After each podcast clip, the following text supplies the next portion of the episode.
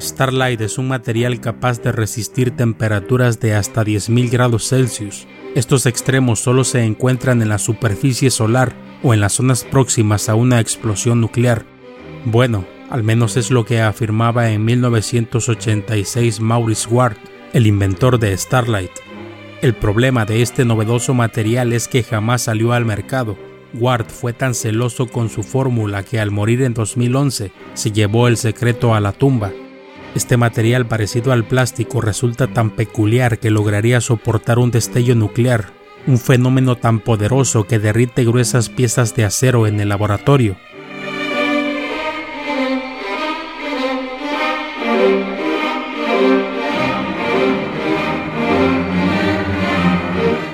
La ciencia siempre busca formas ingeniosas de superar los problemas. Sin embargo, Maurice Ward no era un científico. Se ganaba la vida como peluquero en Yorkshire, Inglaterra, y siempre buscó hacer de este mundo un lugar mejor. Su ingenio en torno a la invención de este material surgió de una tragedia. En 1985, más de 50 pasajeros perecieron a bordo de un avión en la aerolínea British Airtours. En los segundos posteriores al despegue se desató un incendio que liberó una gran cantidad de humo y vapores tóxicos al interior de la aeronave. Aquello terminó matando a los pasajeros y produjo en la mente de Maurice la necesidad de encontrar una solución para que no se repitiera. El hombre ya tenía buena reputación como peluquero en Hartlepool. Gran parte de ese reconocimiento se debía a su vasta experiencia diseñando y mezclando sus propios tintes para cabello. Maurice Ward solía jactarse de que sus colores jamás podrían ser copiados. Eileen, su esposa, y cuatro hijas lo ayudaban a administrar el salón. El negocio era muy popular en el norte de Inglaterra y atraía a una gran cantidad de clientes. El peluquero nunca asistió a la universidad y carecía de formación académica en química. En 2009, el presentador de televisión Steven Reinhardt entrevistó a Maurice Ward y esto fue lo que dijo sobre el proceso que lo llevó a dar con Starlight. Es probable que preguntara un poco y leyera algunas cosas, sin embargo tuve que encontrar un camino hacia la clase de materiales que debía usar, lo que no fue nada fácil. Considero que mi experiencia como peluquero ayudó mucho. Antes solíamos fabricar los tintes, Llevaba 20 años como peluquero y me tomó 3 años aprender a hacer los tintes. Me dejé llevar por la corriente cuando tuve que fabricar las composiciones y formulaciones en los materiales que utilizamos para Starlight. En el momento que Ward obtuvo suficiente dinero del negocio de la peluquería, intentó diversificarse con un negocio de reciclaje de plásticos. Para aquel entonces adquirió una extrusora fabricada por la compañía Imperial Chemical Industries. Era un cacharro enorme destinado a crear secciones transversales de plástico, y aunque ocupaba mucho espacio dentro de la fábrica, Ward estaba maravillado. Mientras más probaba su nuevo juguete, menor era su pasión por la peluquería. Finalmente terminó con un montón de material de extrusión defectuoso que solo servía como chatarra. Ward lo almacenó y se olvidó completamente de él hasta que vio en las noticias el accidente aéreo de 1985 Aquella tragedia lo conmocionó tanto que se propuso crear un material capaz de soportar temperaturas altísimas sin la emisión de humo o gases tóxicos. Se dedicó de lleno a cumplir su objetivo hasta que dio con la fórmula. Aunque nunca respondió a las preguntas sobre cómo diseñó el material, reveló algunas pistas sobre el proceso. Starlight es una sustancia creada a partir de 21 polímeros, copolímeros y cerámicas añadidas. Esta formulación permitiría que el material soportara temperaturas altísimas sin emitir humo o gases tóxicos. Supuestamente, la resistencia y durabilidad del material también era considerable. Estamos hablando de una sustancia extremadamente robusta, capaz de soportar un fogonazo nuclear y al menos tres veces el punto de fusión del diamante, pero tan flexible que podía moldearse en una variedad de formas. En marzo de 1990, el programa Tomorrow's World de la BBC puso a prueba las increíbles propiedades de Starlight. Forraron un huevo con el material y encendieron un soplete de oxiacetileno a 1200 grados Celsius. La llama no produjo el más mínimo daño en el exterior tras una exposición constante durante 5 minutos. Además, el huevo también resultó intacto y la yema al interior estaba cruda. Peter McCain, el presentador del programa, apagó el soplete y tomó el huevo con la mano desnuda. A continuación, lo partió para demostrar a los espectadores que las propiedades térmicas de Starlight eran excepcionales. El interior del caparazón construido con el material se encontraba a 35 grados centígrados.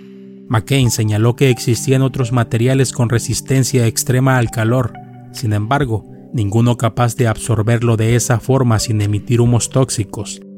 De alguna manera, el peluquero inglés desarrolló un material cuyas aplicaciones parecían infinitas. Tras la demostración en el programa, el inventor recibió más de 3.000 consultas. De hecho, el establecimiento de armamento atómico invitó a Maurice Ward a realizar pruebas. Durante más de cuatro décadas, la corporación inglesa se había roto la cabeza intentando desarrollar un material capaz de soportar un destello nuclear. Al principio, a Ward no le agradó mucho la idea. No quería fallar en la prueba y de esa forma perjudicar los resultados que obtuvo con su propia investigación. Eventualmente, el inventor se dio a realizar las pruebas y esperaba con ansias cada nueva propuesta para demostrar la efectividad de Starlight. Un cordón cubierto con Starlight fue sometido a un potente rayo láser a una temperatura de 10.000 grados Celsius. Aquel dispositivo de laboratorio estaba diseñado para simular un destello nuclear bajo estrictas condiciones. Los responsables del experimento tomaron fotografías antes y después. Las muestras del material resultaron intactas al final del procedimiento.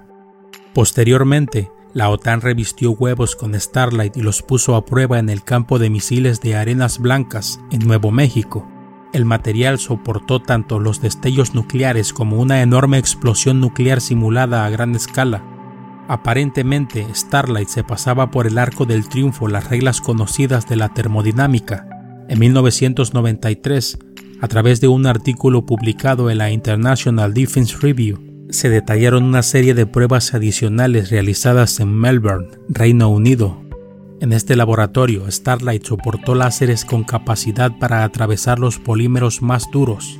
Una vez concluidas las pruebas, el material presentaba muy poco daño. Localizaron unos pequeños orificios no más anchos que el diámetro del rayo láser, pero ningún indicio de fusión. El profesor Kate Lewis quien dirigió la prueba, concluyó que las propiedades de Starlight eran únicas y distintas a otras barreras térmicas disponibles en la época. Evidentemente no tenía ni la más mínima idea de cómo funcionaba. Se limitó a decir que Starlight repelía el calor, lo absorbía o diseminaba. Cuando el material resultó victorioso en cada una de esas pruebas, Ward no dejó de recibir llamadas la cantidad de inversionistas que veían un negocio multimillonario resultó abrumadora. En aquel momento, el hombre decidió guardar celosamente el secreto de su fórmula e incluso se negó a patentarla. A partir de ahí, cada una de las solicitudes para adquirir una muestra fueron sistemáticamente rechazadas. La única vez que Ward accedió a entregar una muestra fue en junio de 1991 para las pruebas en el campo de misiles de Arenas Blancas. Sin embargo, este viaje se realizó bajo estrictas medidas de seguridad a cargo del Servicio Aéreo Espacial. Maurice Ward solo consideraba aquellas propuestas que lo ofrecían mantener el 51% sobre el control de cualquier proyecto. Además, fue muy claro en cuanto a que no permitiría que sus socios aplicaran ingeniería inversa a su producto. Antes que nada, el peluquero quería un acuerdo por escrito.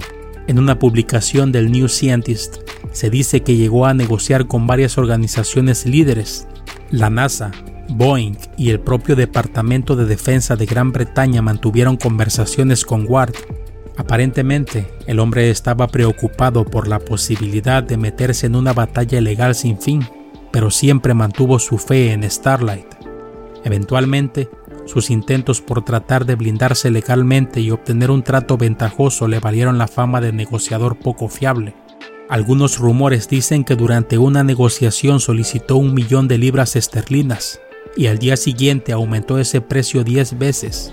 De esta forma, los negociadores fueron perdiendo interés en complacer las peticiones del inventor. Maurice Ward pasó a mejor vida en 2011 sin jamás solicitar una patente para Starlight. Supuestamente, algunos miembros de su familia más cercana conocían la fórmula para fabricar el material pero jamás se confirmó esta información.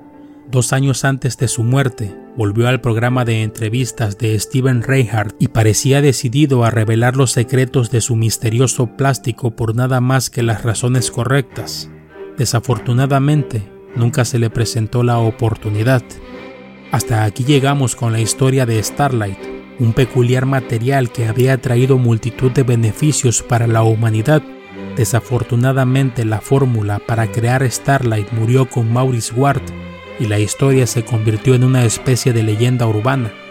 Si te gustó el video, no olvides suscribirte a nuestro canal y regalarnos un me gusta. Nos vemos en la próxima.